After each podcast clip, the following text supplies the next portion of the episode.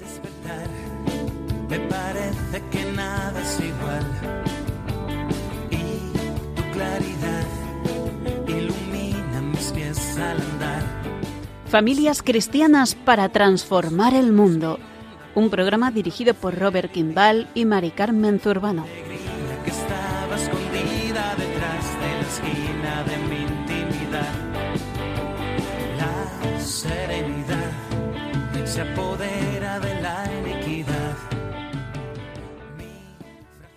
Buenas noches y bienvenidos a este nuevo programa de familias cristianas para transformar un nuevo mundo elaborado por miembros del movimiento Familia Cristiano. Hoy os acompaña mi esposa Maricarmen Zurbano y entre los dos tendremos mucho gusto en acompañaros durante estos próximos 60 minutos. Nuestro programa de hoy es muy variado y confiamos en que sea de vuestro agrado. En este segundo programa vamos a centrarnos en los siguientes temas. En un primer apartado vamos a reflexionar sobre la situación actual de la familia como transmisores de la esperanza ante el cúmulo de crisis y graves dificultades que deben afrontar las familias hoy. A continuación, ofreceremos el testimonio de tres matrimonios de Toledo que nos contarán su experiencia para preparar la Navidad a lo largo del Adviento, a fin de poder celebrar las fiestas navideñas de forma que dichas fiestas no caigan en el ambiente consumista y secularista que se han extendido por la sociedad. Tras un breve espacio musical, María Luisa Casas, madre de cinco hijos, abuela de nueve nietos y, y viuda, nos compartirá su vivencia personal de cuidar de su marido enfermo durante muchos años, y como la fe en Dios y el amor de toda su familia le ha sostenido en esta tarea. Después de otro breve espacio musical, terminaremos nuestro programa de hoy compartiendo los comentarios que nos han enviado varios oyentes de Radio María. Os invitamos también a que formuléis preguntas sobre estos temas que vamos a tratar o cualquier tema relacionado con la vida conyugal y familiar. Podéis enviar vuestras preguntas al correo electrónico familiascristianas@radiomaria.es y responderemos en programas posteriores. Repetimos el correo electrónico familiascristianas@radiomaria.es. Os recordamos que este programa está hecho por y para las familias. Vuestros comentarios, sugerencias e incluso críticas constructivas son muy importantes para nosotros y nos ayudamos a desarrollar este programa. Vamos a empezar el programa de hoy con una oración inspirada del quinto encuentro mundial de familias y para esta oración pasamos el turno a Mari Carmen. Oh Dios, que en la Sagrada Familia nos dejaste un modelo perfecto de vida familiar vivida en la fe y la obediencia a tu voluntad. Te damos gracias por nuestra familia. Concédenos la fuerza para permanecer unidos en el amor, la generosidad y la alegría de vivir juntos. Ayúdanos en nuestra misión de transmitir la fe que recibimos de nuestros padres. Abre el corazón de nuestros hijos para que crezca en ellos la semilla de la fe que recibieron en el bautismo. Fortalece la fe de nuestros jóvenes para que crezcan en el conocimiento de Jesús. Aumenta el amor y la fidelidad en todos los matrimonios, especialmente aquellos que pasan por momentos de sufrimiento y dificultad. Derrama tu gracia y tu bendición sobre todas las familias del mundo. Bendice también a nuestro Papa Francisco. Unidos a José y María, te lo pedimos por Jesucristo tu Hijo, nuestro Señor. Amén. Vamos a dar paso ahora a la selección Reflexión sobre la situación actual de la familia. La palabra crisis es una palabra que se repite de manera incesante en los medios de comunicación y la conversación diaria. Nos abruman un sinfín de crisis de todo tipo, político, económico, social, laboral, de convivencia, de valores medioambiental, conflictos internacionales, etc. Parece que los medios de comunicación a menudo no hablan no hablan de otra cosa que no sea una crisis. Y los padres nos preguntamos a menudo, ¿Qué va a ser de nuestros hijos? ¿Qué futuro les espera? Os invito a los padres a que os planteéis estas preguntas, aunque las respuestas no sean siempre de vuestro agrado. En el fondo, ¿qué queremos los padres para nuestros hijos? Que sean felices, responderán muchos. ¿Y qué pedimos a nuestros gobernantes y agentes sociales? Lo que pedimos a ellos es lo siguiente, poder ofrecer a nuestros hijos un futuro mejor, que les permita afrontar cualquier dificultad con esperanza y confianza en sí mismos, y que les permite también realizarse al máximo en lo humano espiritual. Muchos jóvenes tienen enormes dificultades para acceder a un empleo estable, para así poder formar una familia, y esto les induce a una sensación de impotencia y profunda incertidumbre. Uno de los principales objetivos de este programa es precisamente ser voz de las familias sin voz. Hemos de recordar constantemente a los gobernantes y agentes sociales de las necesidades más urgentes de las familias, aquellas familias que se sienten solas, abandonadas y olvidadas. Debemos compartir un mensaje de esperanza con las muchas familias que la han perdido, ya que hay muchos motivos para cultivar la esperanza. Las familias cristianas tenemos a nuestro alcance cuatro grandes medios para afrontar las crisis que se nos pueden venir encima. Primer gran medio. Las familias debemos reforzar nuestra confianza en el amor, misericordia y gracia de Dios que sostienen las familias en todo momento. Dios nunca abandona a las familias. Otro instrumento o medio muy importante es saber que esa confianza en Dios nos permite recuperar la confianza en nosotros mismos. Nos permite afrontar las crisis del presente y del futuro con amor, esperanza y caridad. Las familias debemos redescubrir las fuerzas y capacidades que tenemos para superar cualquier clase de crisis. Esas fuerzas y capacidades son don de Dios que hemos de utilizar para nuestro bien y el bien de las familias. Con esta base y ese convencimiento podemos forjar un futuro prometedor y esperanzador para nuestros hijos y nietos. Un tercer instrumento o medio es intensificar la solidaridad, ayudando a las familias en dificultades, prestándoles nuestro consuelo, apoyo material y espiritual. El amor y perdón y solidaridad que nosotros practicamos en nuestros hogares sostiene esa acción social hacia las periferias. Eso es un aspecto muy importante en el que ha insistido mucho Papa Francisco en muchas ocasiones. Y el cuarto medio es vivir con más intensidad y compromiso la fe cristiana, cultivando la espiritualidad conyugal y familiar. Los frutos de esa espiritualidad son muchos. Entre otros, nos permite sentirnos hijos amados de Dios. Por otra parte, seremos capaces de discernir la vocación que Dios nos ha dado y luego profundizar también en nuestra misión en la iglesia en el mundo. ¿Y cuál es esa misión de las familias en el mundo?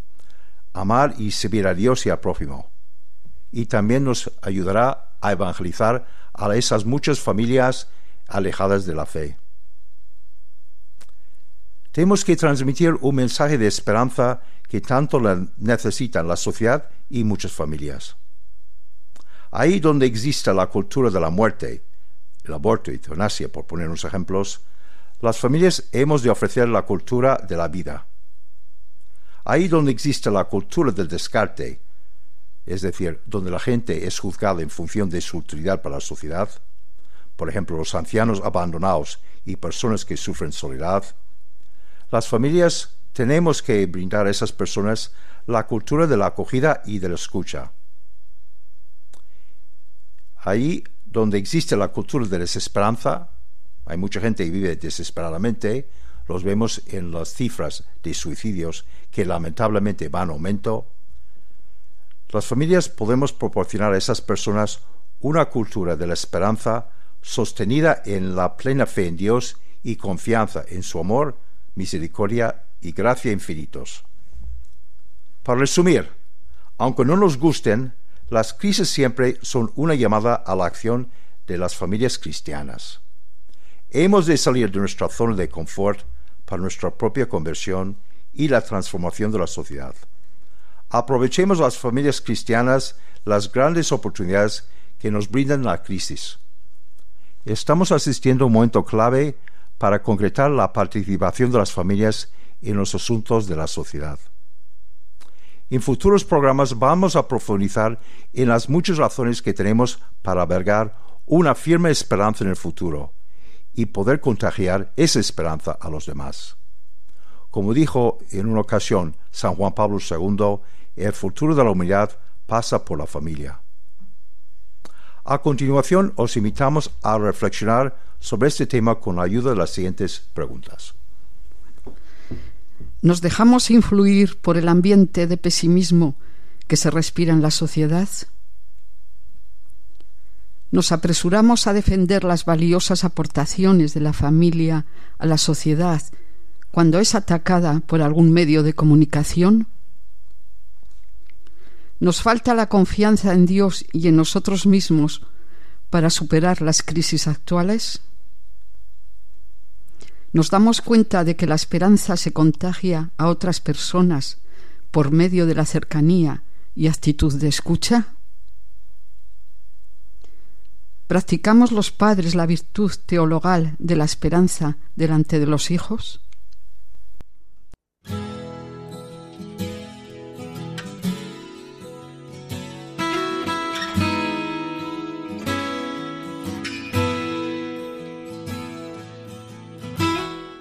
Evangelización de y desde la familia.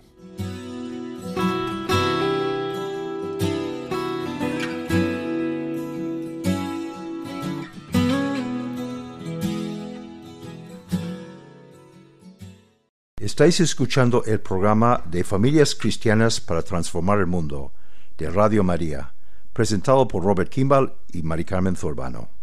Ofrecemos a continuación el testimonio de tres matrimonios de Toledo que nos contarán su experiencia para preparar la Navidad a lo largo del Adviento, a fin de poder celebrar las fiestas navideñas de forma que dichas fiestas no caigan en el ambiente consumista y secularista que se han extendido por la sociedad. El padre Pablo de Cló, conciliario nacional del Movimiento Familiar Cristiano y párroco del pueblo Cobisa de Toledo, presentará a los matrimonios y introducirá el tema del testimonio. Gracias Robert por tu presentación y muchas gracias por invitarnos a este programa tan interesante que trata sobre la familia. Hay que defender a la familia en todo momento y sobre todo porque la familia, la célula básica de la sociedad, que nos va a enseñar bien cómo son nuestras celebraciones. Sí, el tema que vamos a tratar es muy interesante, cómo celebrar bien la Navidad en familia y sobre todo cómo prepararnos a lo largo del tiempo de Adviento para abrir nuestros corazones a la gracia. Eh, la Navidad es muy importante en nuestra vida cristiana, pero es un tema que cada vez se va secularizando un poquito más. Muy importante, por tanto, que tratemos cada vez mejor con nuestros menores este tema, que los formemos bien. Y claro, tampoco quiero ser muy aburrido y en vez de estar hablando durante el tiempo que me da Robert, he pensado que lo mejor es dialogar con padres de familia que tienen experiencia en la educación de sus hijos y que, bueno, que nos cuenten un poco cómo eh, ellos abren sus corazones a la gracia, a sus hijos, para que vean mejor el misterio de la Navidad, preparándolos mejor durante el Adviento. Están con nosotros tres matrimonios de mi parroquia. Para que nos orientemos un poco, están en la mediana edad, en la franja entre 40 y 60 años, tienen hijos más o menos de todas las edades, incluso algunos tienen ya nietos pequeñitos que también ellos pueden hablar de este misterio. Están con nosotros Marisol y Alfonso. Hola a todos. Hola, ¿qué hay? Están también Ana y Paco. Hola a todos. Y por último están Isabel y Juanjo. Hola, ¿qué tal? Hola, ¿cómo estáis? Pero antes de entrar en el diálogo sobre qué podemos hacer con nuestros pequeños para formarlos bien, para vivir el misterio de la Navidad, a mí me gustaría hablar un poco sobre la importancia de la Navidad. Para eso, a mí me gusta imaginarme eh, lo que debió de ser el misterio de Dios antes de la creación del universo, cómo entre ellos las tres personas divinas dialogaban y cómo decidieron crear todo este cosmos, todo este universo para el hombre, simplemente para deleitarse en nuestra felicidad. Y cómo millones y millones después de la creación del mundo, creó Dios al hombre a su imagen y semejanza, pero el hombre le falló. Y a partir de ahí se inicia una preciosísima historia de amor narrada en el Antiguo Testamento, donde Dios poco a poco se va revelando al hombre hasta que ya se hace presente aquí definitivamente en la tierra. Y ese es el misterio de la Navidad, es lo que celebramos cada vez que participamos de el nacimiento de Jesucristo en estos días de diciembre. Bueno, pues a mí me gustaría, antes de ver qué tenemos que hacer con nuestros hijos para celebrar la Navidad, me gustaría lanzar a mis acompañantes una pregunta. ¿Cómo vivisteis vosotros desde pequeños la preparación a la Navidad en el Adviento? ¿Qué hicieron vuestros padres para abrir vuestros corazones al misterio? ¿Qué es lo que respondéis? Bueno, mi experiencia la verdad es muy sencilla. Eh, mis padres es verdad que me han transmitido fe, pero también se apoyaba mucho en la educación que me daban en el colegio. Entonces, al hilo de lo que marcaba el colegio, pues así vamos haciendo, ¿no? Que había la campaña del bote para eh, ofrecérsela a los pobres eh, para Navidad, pues hacíamos la campaña del bote. Y luego se daban, por supuesto, muchas cosas que la misa de, de Nochebuena, la de Navidad o la del gallo que se hacían. No se discutía si íbamos o no, se hacía porque era una fe transmitida de abuelos, padres, sencilla, muy sencilla, a veces poco creativa en cuanto a recursos, pero bueno, la vivíamos en familia y, bien, muy sencillo. Bueno, pues yo puedo hablar de, una familia tradicional, también nos hemos ayudado mucho y nos ha ayudado mucho lo que es el colegio para planificar sobre todo lo que es la Navidad, eh, eh, montar el Belén.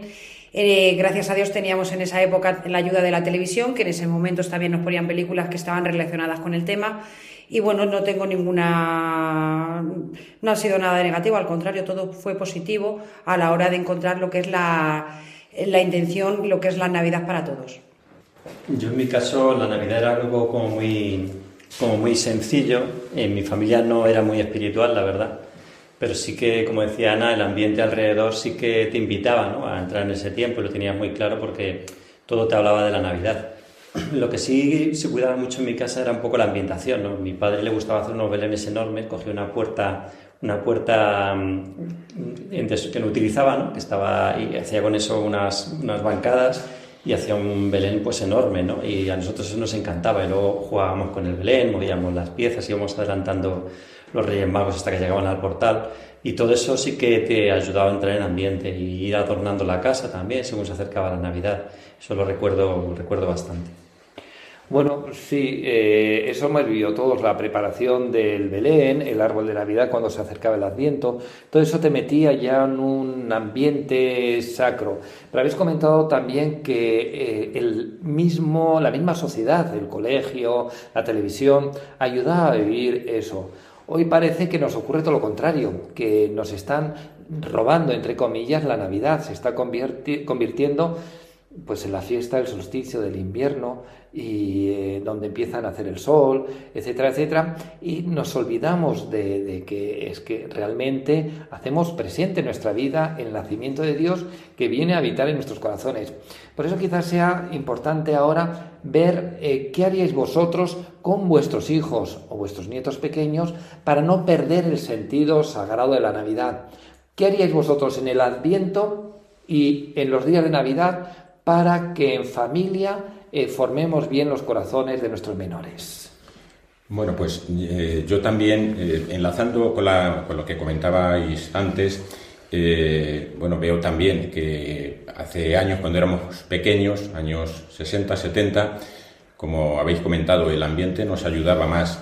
la fe parecía que se hacía cultura en, en las decoraciones de las, de las calles, que eran más de tipo religioso, también los medios de comunicación, pero también es verdad que a lo mejor no era una fe demasiado arraigada o demasiado profunda, porque cuando el ambiente ha cambiado parece que la fe también ha, decaído. Y ahí va, enlazo con, con, la pregunta que nos hace Pablo.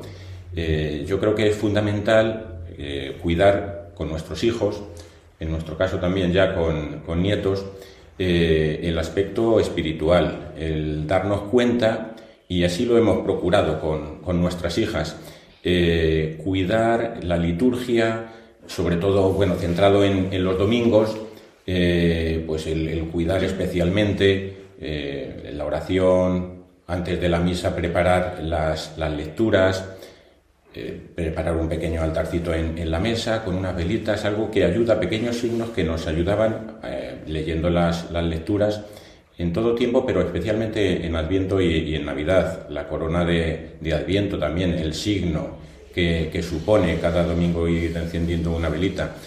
Eh, la idea es eh, crecer por dentro, que se den cuenta que lo fundamental no son las manifestaciones exteriores, con la importancia que tienen, el Belén, las decoraciones, otros, otros detalles eh, navideños, sino que lo importante es prepararse interiormente, estar atentos a la palabra de Dios. Eso es lo que hemos procurado cuidar, que lo vivan con profundidad y que lo vivan como una experiencia de fe. Nosotros, eh, siguiendo más o menos lo que dice Alfonso, hemos hecho, mm, hemos preparado a los niños sobre todo a partir del Adviento.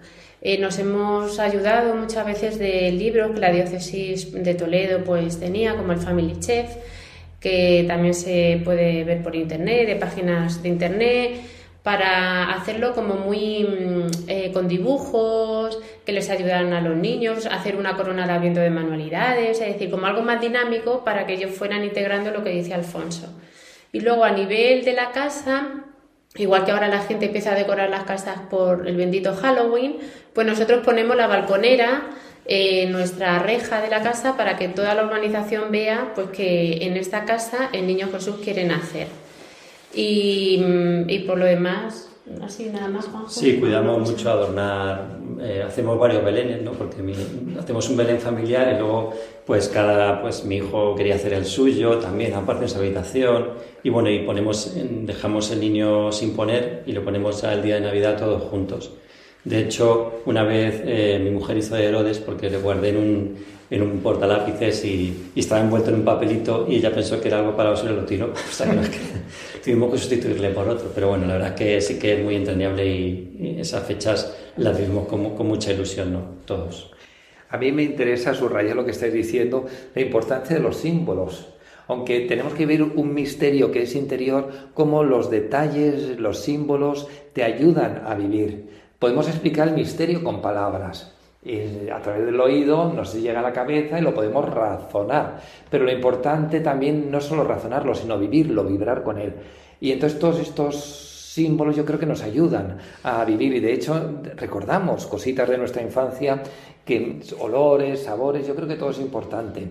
Rezar juntos, como todos los días del año, no solo los días de Adviento y de Navidad, pero con el símbolo y la imagen de la corona de Adviento, cómo vamos avanzando en el misterio del Adviento, acercándonos a la Navidad, encendiendo cada vela, cómo poner el Belén de Navidad. Yo recuerdo que de pequeñitos íbamos moviendo los Reyes Magos hasta el portal de Belén. Y luego, lo que habéis comentado también, colocar solemnemente sobre el Belén la figura del niño. Yo creo que todo eso es importante. No sé si os ocurre alguna cosita más para que podemos hacer con los menores, con los niños, para fomentar ese espíritu navideño auténtico. Pues otra posibilidad es el calendario de, chocolate que nos venden en cualquier supermercado. Eso ayuda. A mis hijos siempre me ha gustado buscarles películas que sean adaptadas, cosa que ahora no lo vamos a encontrar en una televisión normal. Para eso está su madre, para buscar esas películas. Y sobre todo en la oración, para preparar el, nacimiento de Dios, que es lo más bonito que vamos a encontrar, pues sobre todo en la historia de la salvación.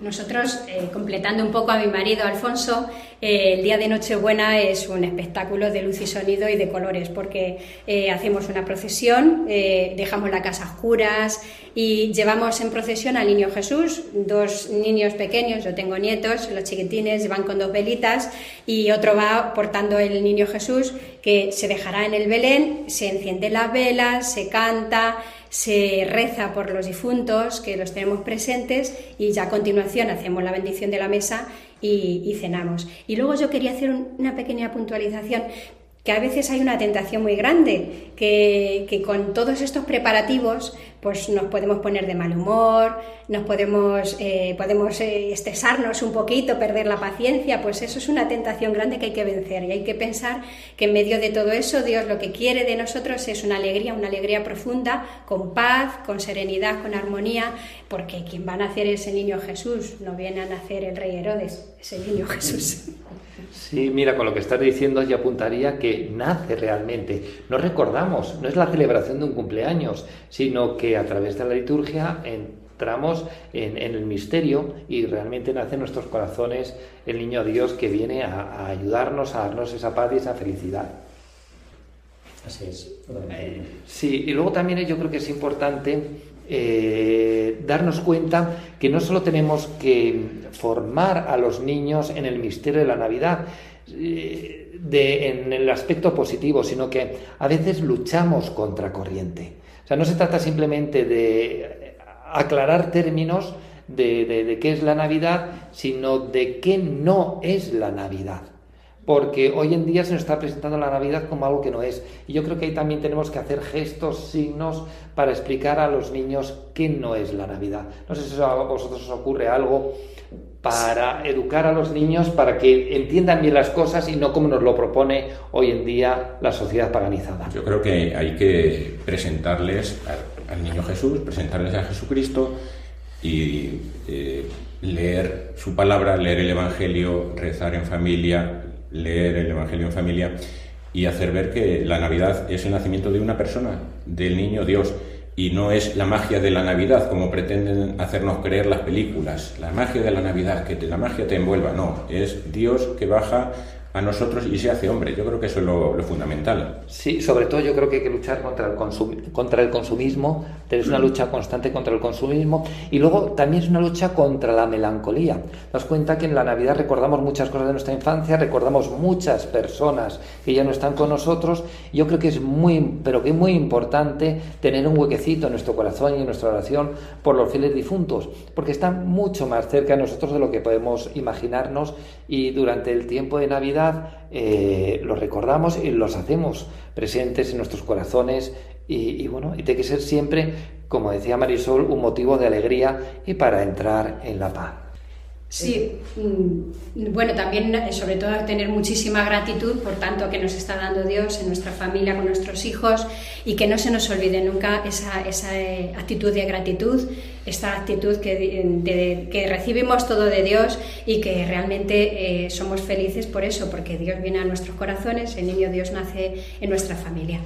Bueno, pues muchas gracias ah, por acompañarnos en este diálogo, eh, Marisol y Alfonso, Ana y Paco, Isabel y Juanjo, y desearos a todos una muy feliz preparación de la Navidad en este Adviento que estamos a punto de comenzar y, bueno, y, feliz Navidad a todos cuando llegue. Un saludo cordial a todos y muchas gracias Robert por dejarnos este huequecito en el programa sobre la familia. Un abrazo a todos los que nos escucháis. Adiós. Muchas gracias, don Pablo, y los tres matrimonios de su parroquia que nos han enriquecido con su valioso testimonio.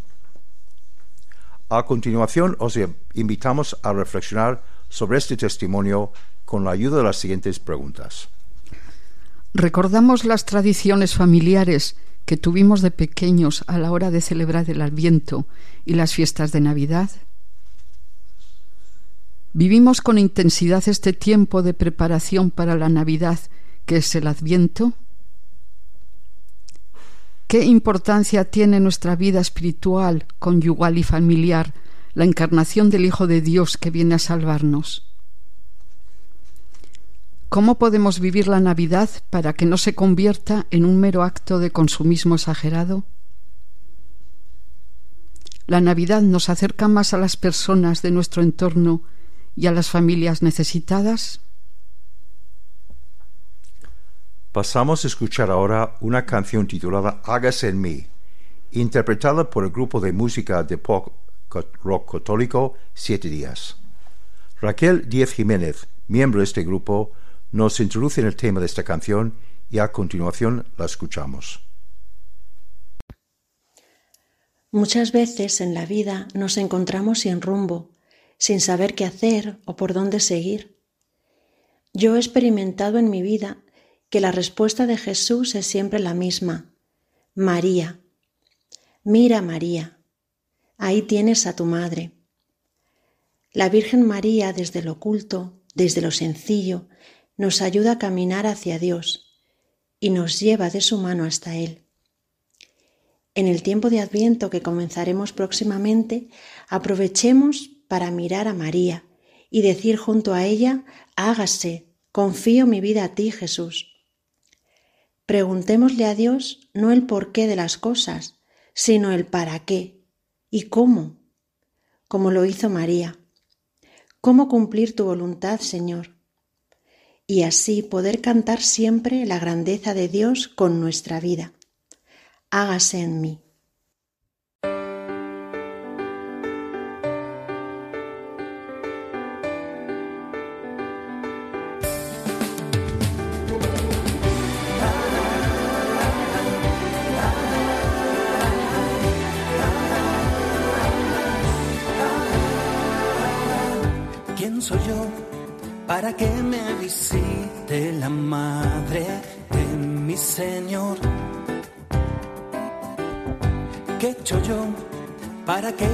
Tus brazos me abraces y des calor? Siendo yo quien se ensucian mil charcos, siendo Dios el que lava mi manto. Sucedió en un tiempo lejano y tranquilo, todo ocurrió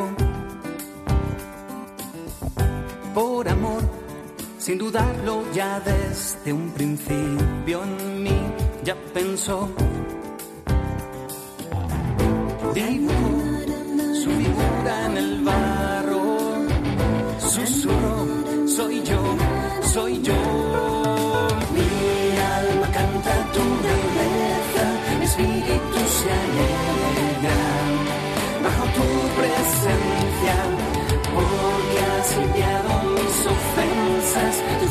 Me recuerdan cuál es tu belleza.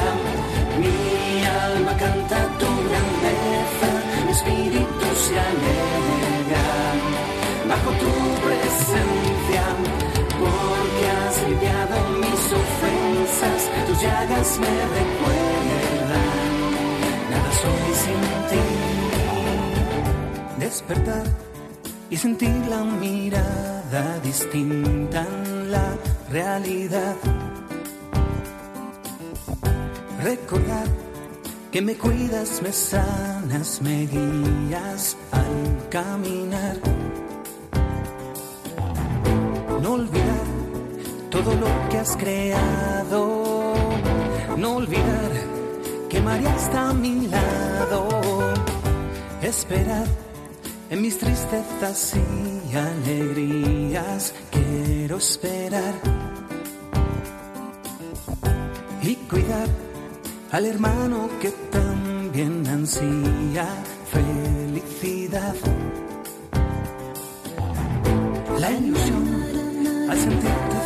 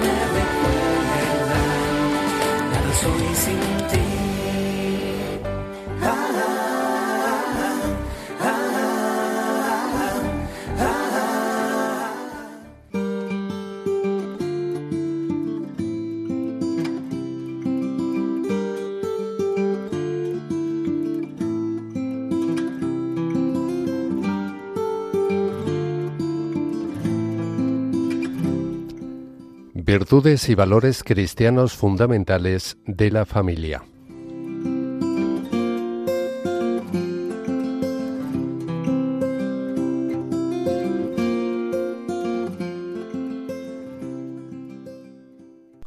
Estáis escuchando el programa de Familias Cristianas para Transformar el Mundo de Radio María, presentado por Robert Kimball y Mari Carmen Zurbano. María Luisa Casas es responsable nacional del Servicio de Orientación y Solidaridad Familiar del Movimiento Familiar Cristiano. Es madre de cinco hijos, abuelo de nueve nietos y viuda. Nos compartirá su vivencia personal de cuidar de su marido enfermo durante muchos años y como la fe en Dios y el amor de toda su familia le ha sostenido en esta tarea. Mi relación con la enfermedad empezó cuando conocí a Miguel, que sería mi esposo luego durante 34 años. Teníamos entonces 17 y 19 años, pero pronto se encendió esa lucecita de ilusión que empuja el uno hacia el otro y desean conocerse, mirarse y estar juntos. Un día me envió a un amigo para decirme que él, Miguel, era diabético y que no quería que yo siguiera con él engañada. Me explicó el amigo todos los peligros y sufrimientos a los que me expondría si me casaba con él. tenía que pincharse tres veces al día. Ahora la diabetes, que era su enfermedad, es más fácil con una máquina subcutánea que analiza continuamente la sangre y entonces suministra la insulina necesaria. Pero entonces había que hacerlo a mano y tenía que pincharse tres veces al día. Había que pesar los alimentos con un régimen muy severo. Podíamos no tener hijos o, estos heredar la enfermedad, la diabetes. Pero luego, bueno, luego tuvimos cinco hijos y ninguno es diabetes. Yo, muy valiente, le dije al amigo que sí, que si estaba con él podría hacer frente a todo, a cualquier cosa. Luego durante mi vida aprendí que un enfermo crónico sufre y hace sufrir.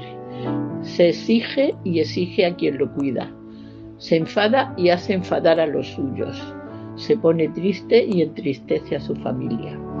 Porque un enfermo crónico suele ser exigente, inseguro, preocupado, intransigente y malhumorado. Pero al mismo tiempo es tierno, frágil, mimoso, acogedor, halagador y muy voluntarioso. Cuando te mira, te pide tu vida, tu amor, tu fortaleza, y tú se lo das todo, seguro. Pues después de siete años de novios, él era médico y yo maestra, y formamos una familia. Él logró muchos éxitos en su carrera porque era disciplinado era muy trabajador, estudioso y religioso, muy religioso, pero con muchos altibajos en su enfermedad. Ya los hijos desde muy pequeños me ayudaron en el cuidado de su padre y aprendimos todos, tanto los síntomas como los remedios en las crisis diabéticas que tenía, que tenía con frecuencia. Por ejemplo, casi todos los fines de semana nos íbamos a una casa de campo que teníamos en las afueras y allí él hacía jardinería y hacía mucho ejercicio y caía fácilmente en hipoglucemia. Y los hijos me buscaban, mamá, mamá, un bocadillo para papá que está en hipoglucemia. En sus momentos buenos era muy mimoso, era juguetón, era dialogante, le gustaba mucho hablar de problemas y de soluciones, era caritativo y era muy honesto pero su mayor rasgo era su espiritualidad. Y ahora, hablando de los cuidadores en general, el cuidador de un enfermo crónico ha de ser una persona fuerte, que no se deja influir por el pesimismo que normalmente tiene el enfermo, que no pierda la esperanza de curación y que la sepa contagiar, esta esperanza, que sea alegre y vital y logre poner esa alegría y esa vitalidad en su ambiente no debe negar la enfermedad, ni tampoco el sufrimiento que produce esa enfermedad, pero sí alabar la valentía para afrontarla. Debe ser cariñoso sin llegar a empalagoso, atento pero no pesado.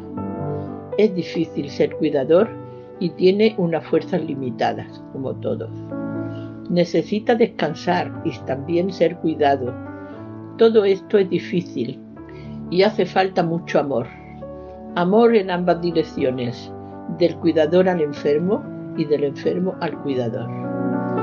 Además, si queremos crecer como personas, hemos de aprender a ver la muerte como cercana y sobre todo segura, familiarizarnos con ella. Esto se hace mejor, claro, teniendo a Dios como compañero de viaje. También tener muchos amigos como compañeros de vida, buscar refugio en grupos que sientan y amen como tú. A nosotros nos ayudó mucho, muchísimo el movimiento familiar cristiano. Toda nuestra vida de familia estuvo dentro de él. Allí encontramos apoyo, amistad, cariño. El movimiento familiar cristiano nos enseñó a dialogar, a orar en familia, a educar en el amor y en el servicio, a leer el Evangelio y a hacernos felices unos a otros. Pero volviendo a mi historia, hay que aclarar que la diabetes grave va deteriorando todos los órganos internos, el sistema circulatorio, la vista, los riñones. A los 58 años, en plena actividad profesional, se le diagnosticó una insuficiencia renal. Tuvo que recoger sus libros, cerrar la consulta e ingresar en el hospital para hacerse diálisis diarias de 6 a 8 horas. Los médicos me ofrecieron llevar una máquina a casa para que le hiciera yo la, diálisis, lo que me aterró enormemente. Pero en una reunión familiar los hijos me animaron y dejé mi profesión de maestra. Hice un cursillo rápido de dos días y con unas instrucciones en varios folios me convertí en la enfermera de mi marido. Él se abandonó a mis cuidados y al, de los hijos también, y todos nos convertimos en sus cuidadores. También se refugió en la oración, examinó su vida, pidió perdón por el trabajo que había dado y a mí me pidió perdón sobre todo y me dijo entonces todos los piropos que no había tenido tiempo de dedicarme en toda mi vida y sobre todo se puso en manos de Dios. Me pedía que le leyera la parábola del Hijo Pródigo y la meditaba. Me decía, cuando yo era joven me identificaba más con el Hijo fiel, con el que no abandonó la casa del Padre, el que reclamaba justicia ante la vuelta de su hermano. Pero ahora que veo cerca mi vuelta al Creador, me veo como el Hijo infiel, el que volvió al Padre arrepentido, frágil, miserable, y de rodillas suplicaba perdón y misericordia. Él esperaba que el Padre Dios le levantase del suelo, le acogiese de nuevo en su casa e hiciese una gran fiesta en el cielo a su llegada. Yo he experimentado que la vida de una familia con un enfermo es más fácil y menos dolorosa si tiene a Dios con ellos. Muchas gracias, María Luisa, por compartir tus vivencias con, nosotros. Nos ha conmovido mucho tu gran testimonio que has vivido con mucho amor y esperanza en Dios. A continuación, os invitamos a reflexionar sobre este testimonio con la ayuda de las siguientes preguntas. ¿Sabemos valorar y agradecer la labor desinteresada de las personas que cuidan de nuestros enfermos? nos damos cuenta de que ser cuidador o cuidadora es uno de los mejores caminos para alcanzar la santidad. ¿No es la labor de los cuidadores la mejor alternativa a la eutanasia? ¿Rezamos mucho por los cuidadores en nuestras familias y en la Iglesia? ¿Prestamos el suficiente apoyo a los cuidadores para facilitar su valiosa labor? Pasamos a escuchar ahora una canción titulada, titulada Salto 23, interpretada por el grupo de música de pop rock, pop rock católico Siete Días. José Luis López Medina, miembro de este grupo, nos introduce en el tema de esta canción y a continuación lo escuchamos. ¿Cuántas veces experimentamos en la vida la soledad, el desánimo, el miedo, la inseguridad? Sientes que ya no puedes más que nada tiene sentido, que todo es una carga, que no eres capaz de seguir. Cuántas veces buscamos la felicidad en cosas efímeras, cuántas veces perseguimos sueños vacíos que no nos llevan a Dios. Una y otra vez desfalleces, una y otra vez sientes la insatisfacción, una y otra vez caes y vuelves a caer. Pero tú, Señor, no me quieres perfecto, me quieres necesitado de ti. Tu Señor renuevas mis fuerzas y me dices, aquí estoy reconduces mi camino una y otra vez. Tú, Señor, me persigues para abrazarme, para levantarme y para mostrarme el camino de nuevo, sin reproches, con cariño, sin tomar cuentas de nada, porque tu amor es infinito, tu amor es inagotable, es algo que escapa a nuestro entendimiento, pero es algo que poco a poco tenemos que entender y conocer. No merecemos, Señor, tanto amor, no lo merecemos, pero tú lo has querido así. Lo único que podemos hacer para compensarte es llevar tu amor a los que nos rodean, a los que nos necesitan, a los que te necesitan. Tú eres, Señor, todo lo que necesito. En ti encuentro descanso, Señor. Contigo a mi lado todo tiene sentido, todo alcanza plenitud. No necesito nada más, Señor. Contigo lo tengo todo. Tengo todo. Eres todo lo que necesito.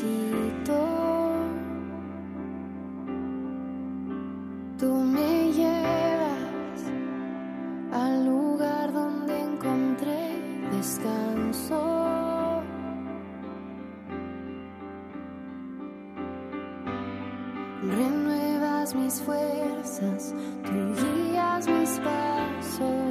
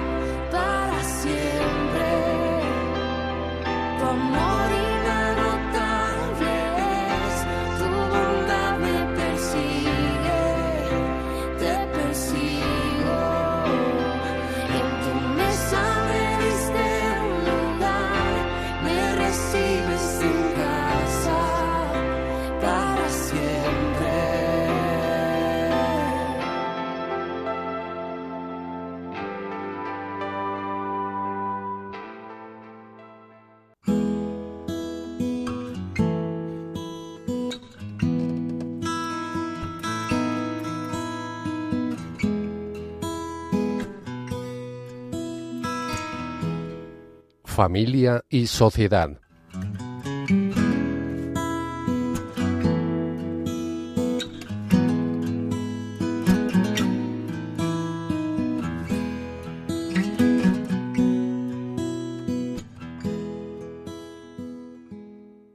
Dentro de esta sección nos complace compartir los mensajes que hemos recibido de los oyentes de Radio María, entre los cuales destacamos los siguientes. Cándido nos ha solicitado los textos completos de los mensajes del Papa a las familias y a los mayores que destacamos en nuestro programa anterior. Con mucho gusto le facilitaremos dichos textos. Vosotros, los siguientes de Radio María, podéis solicitarnos cualquier documento de la Iglesia y lo proporcionaremos en la medida de nuestras posibilidades. Confiamos en que muchos padres cristianos cultivarán este gusto por formarse bien y que lo transmita a sus hijos. Finalmente agradecemos sinceramente el elogio que ha hecho Cándido de nuestro programa. Por otra parte, hemos recibido una amplia información proporcionada por una numerosa familia compuesta de varios hermanos. Víctor en Madrid, Muka Fátima en Londres, Anne en París y Pilar en Sydney, junto con sus 25 sobrinos, sobre un proyecto preparado en familia. Su objetivo es ayudar a las familias a vivir el Adviento en familia como preparación para la Navidad, recuperando su verdadero sentido. Se preparó un calendario de Adviento muy especial, titulado Caminito de Belén, con materiales de gran interés, sobre todo para los más pequeños. Si algún oyente de Radio María interesado en este proyecto para preparar la Navidad, puede escribirnos a nuestro correo electrónico familiascristianas@radiomaria.es y le facilitaremos los datos de contacto. Podemos resumir nuestro programa de hoy de la siguiente manera. En el primer apartado reflexionamos sobre la situación actual de la familia como transmisores de la esperanza ante el cúmulo de crisis y grandes dificultades que deben afrontar las familias hoy. A continuación, ofrecimos el testimonio de tres matrimonios de Toledo, que nos contaron su experiencia para preparar, la Navidad a lo largo del Adviento, a, a fin de poder celebrar las fiestas navideñas de forma que dichas fiestas no caigan en el ambiente consumista y secularista que se han extendido por la sociedad. Tras un breve espacio musical, María Luisa Casas, madre de cinco hijos, abuelo de nueve nietos y viuda, nos compartió su vivencia personal de cuidar de su marido enfermo durante muchos años, y como la fe en Dios y el amor de toda su familia le ha, sostenido en esta tarea. Después de otro breve espacio musical, concluimos nuestro programa de hoy compartiendo los comentarios que nos han enviado varios oyentes de Radio María. Confiamos en que los temas abordados en nuestro programa de hoy os hayan resultado de vuestro grado e interés. No dudéis en hacernos llegar vuestras preguntas y sugerencias sobre temas relacionados con el matrimonio y la familia que queréis que comentemos en futuros programas. Repetimos el correo electrónico familiascristianas@radiomaria.es. Con mucho gusto responderemos a vuestras preguntas en el siguiente programa. Os recordamos que este programa está hecho por y para las familias. Os recordamos que podéis volver a escuchar este programa en el podcast de la página web de Radio María. No cabe la falta de confianza o desesperanza en las familias cristianas, a la que hemos hecho referencia en nuestro comentario al principio del programa. Eh, las familias cristianas hemos de convertirnos en luz, sal y fomento para una sociedad abrumada por tantos sufrimientos sin sentido, y una sensación de impotencia y de resignación. Junto con el amor y la caridad, la esperanza es una virtud fundamental que las familias debemos transmitir en todo momento, aunque las circunstancias adversas no siempre la favorezcan. Cultivar siempre la esperanza en el hogar es la gran tarea de los padres cristianos, y no podemos permitirnos vencer por el pesimismo o el desánimo. Si, lo pedimos con fe, el Espíritu Santo siempre nos derramará una esperanza abundante a todas las familias que viven momentos oscuros en su vida conyugal y familiar. Concluimos este programa con la oración de la Jornada de la Familia 2008. Señor Jesús, ayúdanos a descubrir tu presencia en el seno de nuestro hogar Concédenos el Espíritu Santo, manantial de vida a nuestra familia, que nos muestre tu corazón y nos enseñe a sabernos amados hasta el extremo por nuestro Padre Dios.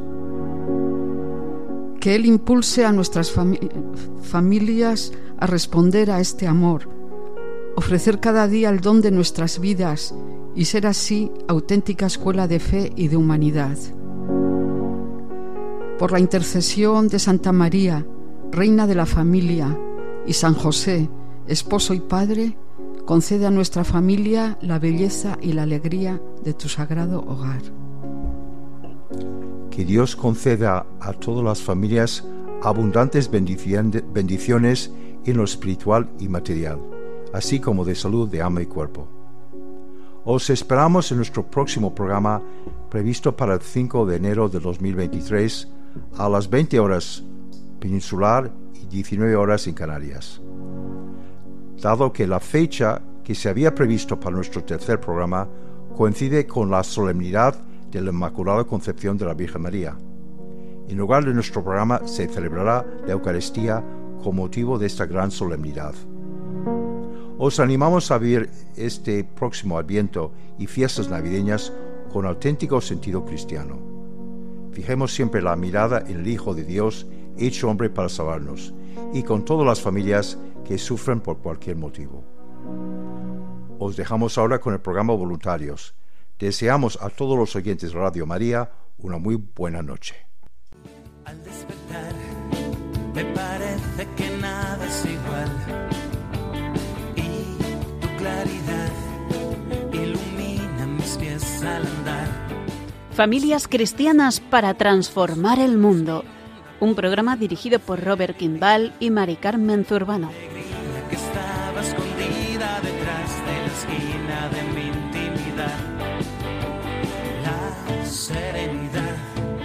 se apodera